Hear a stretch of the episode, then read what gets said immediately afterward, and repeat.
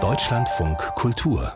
Länderreport wir besprechen hier gleich ein heikles Thema. Es geht nämlich um das Recht auf Selbsttötung. In der Bundesrepublik nehmen sich ja ungefähr 10.000 Menschen jedes Jahr das Leben. Meistens ist es ein gewaltsamer Tod. Und der Bundestag, der hat heute über eine mögliche Neuregelung der Suizidhilfe diskutiert. Also Menschen, die sich aus welchen Gründen auch immer das Leben nehmen wollen, sollen andere Möglichkeiten bekommen aus dem Leben zu scheiden. Aber das Gesetz hat im Ergebnis dann keine Mehrheit bekommen, keine der beiden vorgelegten Gesetzesentwürfe. Warum überhaupt waren diese Gesetzesentwürfe im Bundestag? Der Bundesverfassungsgericht hat ja 2020 eine Entscheidung getroffen und hat gesagt, es gehört zur Freiheit, seinem Leben auch ein Ende zu setzen, selbstbestimmt. Und auch dazu gehört die Freiheit, sich Hilfe zu suchen. Warum das Gesetz oder beziehungsweise das Gericht hat gesagt, diese Hilfe zu einem Suizid darf nicht bestraft werden. Und es gab ja noch den alten Strafrechtsparagraphen, der genau das verboten hat. Also verfassungswidrig. Deshalb müsste es eine neue Regelung geben, die heute leider nicht zustande gekommen ist. Und wir berichten deshalb hier über einen Berliner Arzt, der vor einem Jahr nach der Entscheidung des Bundesverfassungsgerichtes eine junge Frau unterstützt hat, sich selbst zu töten. Und jetzt muss er sich vor Gericht verantworten. Peggy Fiebig erklärt, warum. Lisa Jani ist Richterin und die Pressesprecherin der Berliner Strafgerichte. Auf ihrem Schreibtisch landen oft Verfahren, für die sich die Öffentlichkeit ganz besonders stark interessiert.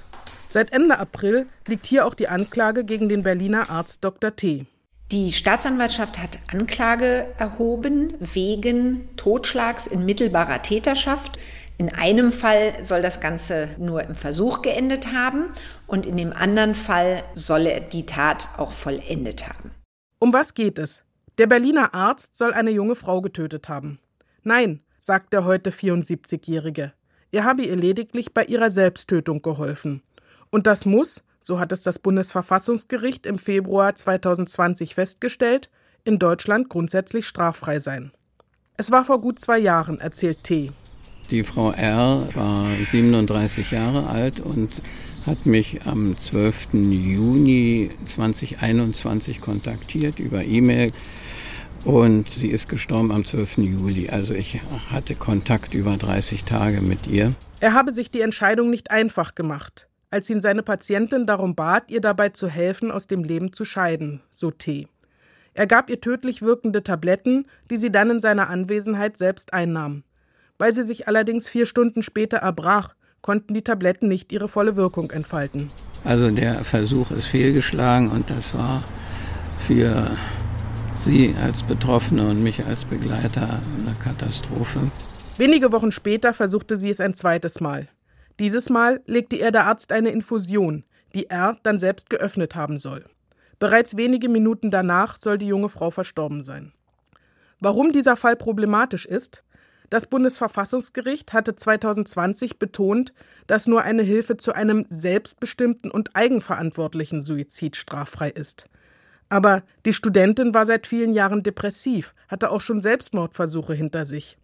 War sie also mit dieser psychischen Erkrankung überhaupt in der Lage, eine so weitreichende Entscheidung selbstbestimmt und eigenverantwortlich zu treffen? Die Staatsanwaltschaft bezweifelt das.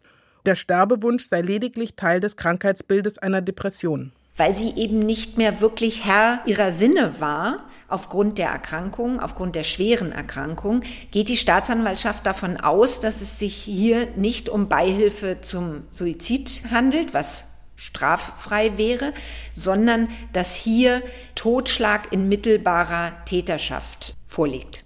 Totschlag in mittelbarer Täterschaft. Was die Staatsanwaltschaft damit meint, zwar habe Patientin R die Medikamente selbst eingenommen, die Tabletten geschluckt, die Infusion aufgedreht. Das tatsächliche Geschehen aber habe der Arzt T bestimmt. Die junge Frau soll wegen ihrer Depression gar nicht in der Lage gewesen sein, die Tragweite dessen zu überblicken. T sieht das anders. Ich habe mir ihre Geschichte sehr ausführlich angehört. Wir hatten ein langes Gespräch und es war plausibel und der Leidensdruck extrem hoch. Zweifel habe er zu keiner Zeit gehabt, sagt er.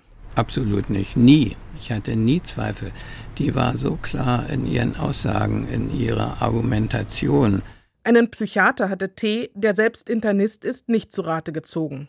weil dies seine Patientin ihm nachdrücklich untersagt habe. Genau das wirft ihm aber die Staatsanwaltschaft jetzt vor. Sie geht sogar davon aus, dass der Mediziner seine Patientin R darin bestärkt habe, es gebe keine weiteren Therapiemöglichkeiten und damit auch keine Aussicht auf eine langfristige Besserung ihrer gesundheitlichen Situation. Das Landgericht Berlin hat die Anklage gegen T vor einigen Wochen zugelassen und das Hauptverfahren eröffnet. Die Richter der Schwurgerichtskammer sehen also schon einen hinreichenden Tatverdacht, dass der Arzt die junge Frau getötet und nicht nur eine straflose Beihilfe zum Suizid begangen hat. Der Prozess soll im November beginnen. Es werden sicherlich Sachverständige gehört werden müssen, die auch zu den Abläufen etwas sagen können und auch zu der Wirkweise zum Beispiel der Medikamente, aber auch zum Krankheitsbild der Geschädigten, weil das eben der Kernpunkt sein wird, ob das wirklich so ein selbstbestimmtes Sterben war. Für den Berliner Arzt ist es nicht das erste Mal, dass er vor Gericht steht. Bereits vor gut fünf Jahren musste er sich vor dem Landgericht Berlin verantworten, weil er einer Patientin beim Suizid geholfen hatte. Damals wurde er freigesprochen. Insgesamt, so sagt der Arzt selbst, habe er bereits über 50 Menschen bei einer Selbsttötung begleitet. Zu seiner Motivation sagt er: Ich sehe immer wieder die große Not der Menschen, ja, die Hilfsbedürftigkeit. Als Mensch ist man ja schon programmiert, dem Notleidenden zu helfen. Zweitens ist es beim Arzt wahrscheinlich eine besondere berufliche Prägung, dem Patienten zur Seite zu stehen und gerade dem Menschen in dieser größten existenziellen Not dann die Hilfe zu verweigern, wäre aus meinem Gewissen heraus gar nicht möglich. Auch für Menschen, die an einer psychischen Krankheit litten, betont er. Ihnen von vornherein keine Hilfe zu gewähren, findet er nicht richtig. Das ist nämlich eine Diskriminierung, die finde ich immer wieder empörend. Das körperliche Leiden wird anders bewertet, wird akzeptiert gegenüber dem seelischen Leiden. Auch das Bundesverfassungsgericht schließt nicht per se psychisch Erkrankte von dem Grundrecht, Sterbehilfe in Anspruch nehmen zu dürfen, aus. Entscheidend sei, ob der Sterbewillige frei verantwortlich entschieden hat. Der Rechtswissenschaftler Helmut Frister ist Mitglied im Deutschen Ethikrat. Was heißt das eigentlich, eine frei verantwortliche Entscheidung? Und da haben wir uns sehr intensiv Gedanken gemacht. Man kann die dahingehend zusammenfassen, dass es zunächst mal darum geht, dass derjenige alle entscheidungserheblichen Gesichtspunkte überhaupt kennt. Das ist ganz wichtig.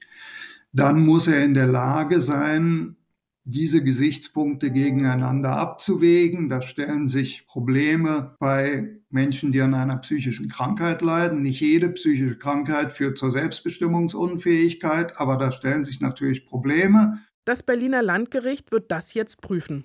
Kannte die Patientin R wirklich alle alternativen Möglichkeiten oder war ihre Urteilskraft durch ihre Krankheit eingeschränkt? Auch wenn es hier um einen konkreten Fall geht. Das Verfahren könnte weit darüber hinaus Bedeutung haben. Der Bundestag konnte sich ja heute auf keine Neuregelung der Suizidhilfe einigen. Und wenn Sie Suizidgedanken haben, dann können Sie sich Hilfe holen, auch anonym unter der Telefonnummer 0800 111 0111.